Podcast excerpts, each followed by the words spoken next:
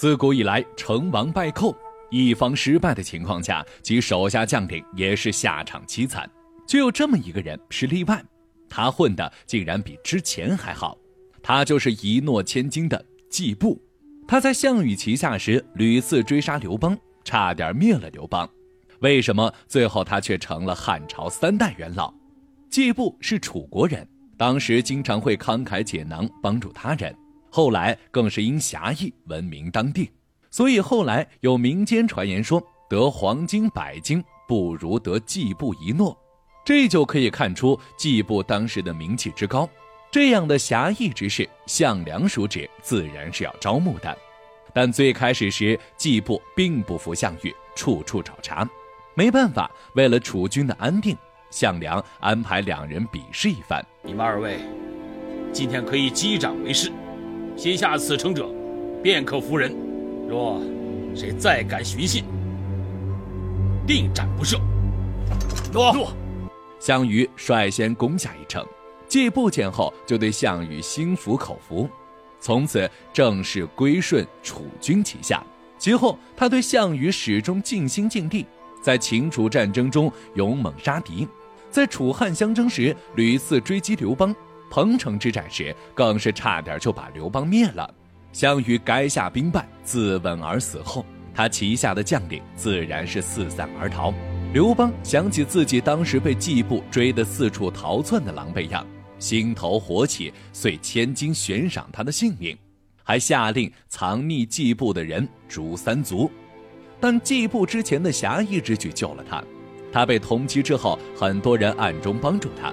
最开始，季布在一个姓周的人家里面避难，后来官府逐渐搜查到周家，周家人怕造成不可挽回的后果，就让季布剃光头，戴上铁箍，扮成奴隶的样子，假装卖给鲁地的朱家。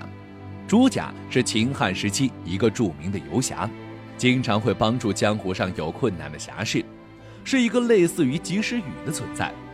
朱家认出季布后，吩咐仆人对待他如对待自己一样，但肯定不能长期这样。他也不想死，所以必须想个法子让季布脱罪。朱家和汝阴侯夏侯婴比较熟，夏侯婴作为刘邦的同乡兼部下，深受刘邦信任。朱家就去劝说夏侯婴，说季布是个人才，当时追杀刘邦是各为其主，是职责所在。如今项羽死了，再捉拿他，万一把他逼到匈奴或者其他敌对方，对汉朝不是一大损失吗？夏侯婴一听有道理，就向刘邦求情。刘邦思索一番后，就赦免了季布，还封季布做了郎中。那么刘邦为什么能放过自己的生死大敌季布，还封他做官呢？首先，季布在民间的名头比较响。贸然杀了。他，容易损害刘邦对外的名声，外人会认为刘邦是因为私怨杀人，是一个心胸狭隘、睚眦必报的小人。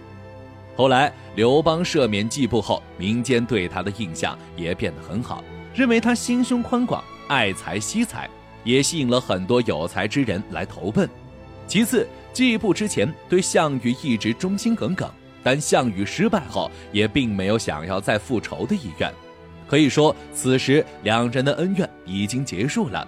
之前双方只是各自有各自的立场，现在一方没有主了。如果此时对他网开一面，把他拉拢过来，自己手下就相当于也多了一个忠臣。且此时汉朝出力，外部的争斗还未完全平息，季布的存在正是向刘邦向天下人表达的一个意愿：大汉朝堂需要忠臣。还有就是朱家说的也有道理，兔子急了还咬人。如果真把季布逼到走投无路，让他投向匈奴或者南越，这不是给汉朝招了一个大敌吗？最后，项羽旗下那么多将领，如果都杀了，会让很多人铤而走险反对自己。毕竟刘邦打天下的时候结下的仇人可不止项羽一人，肯定还有其他人。如果他们联合起来反抗，那么，刚刚建立的汉朝很快就会倒塌。基于多方面的考虑，季布最后被刘邦赦免了。季布最后能够安全活下来，总的来说，他的为人及好名声占很大比重。他一诺千金的品质让当时的人们很相信他，所以后来他落难时才会有那么多人帮助他。朱家更是间接让刘邦赦免了季布，而他对项羽忠诚这一美德也让人们敬佩。要知道，当时项羽旗下的丁公在追击刘邦时曾经放过刘邦一马，但后来他来要赏时却被杀了，因为当时刘邦已经成为天下共主了，需要的是像季布一样的忠臣，而不是墙头草式的丁公。当然，刘邦的大度不计较也是让众人称赞的。没有多方面因素的加持，季布是不会活下来的。而季布真正成为大汉官员后，没有辜负刘邦的期望，始终对汉朝忠心耿耿。在刘盈继位后，吕雉把持朝堂，此时北匈奴向他发来一封求婚信，吕雉怒不可遏，打算出兵讨伐匈奴。樊哙豪情万丈地说。给我十万雄兵，我能杀到匈奴老巢，活捉匈奴单于。这时，季布一句话给众人泼了一盆冷水。他说，在高祖时期带三十万士兵去攻打匈奴，结果却被困平城。当时樊哙就在其中。如今天下刚定，汉朝还没有安稳下来，此时出兵只会雪上加霜。樊哙此言会动摇国本，朝堂上一时静默。最后没办法，为了维持边境稳定，吕后下令择一公主，汉匈和亲，维持刘邦时期的政策。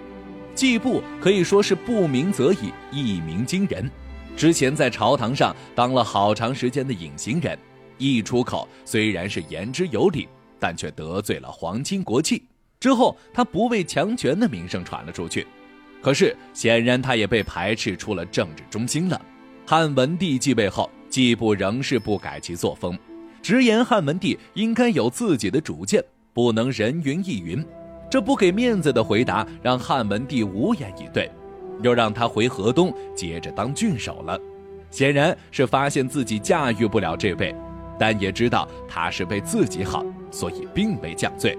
季布一生始终坚持着自己的原则，在项羽旗下时忠心耿耿，为他破阵杀敌。在汉朝为官时，不惜得罪吕后，也要为汉朝的未来着想。在汉文帝时期，苦口婆心劝谏他，让他有帝王的霸气。司马迁曾赞赏他在项羽死后没有跟着一起死，而是扮作奴隶受尽苦楚，是因为季布自负才能。如果此时死了，就不值得了。可以说，季布是项羽旗下唯一得善终的将领。让人不得不佩服他的保命哲学。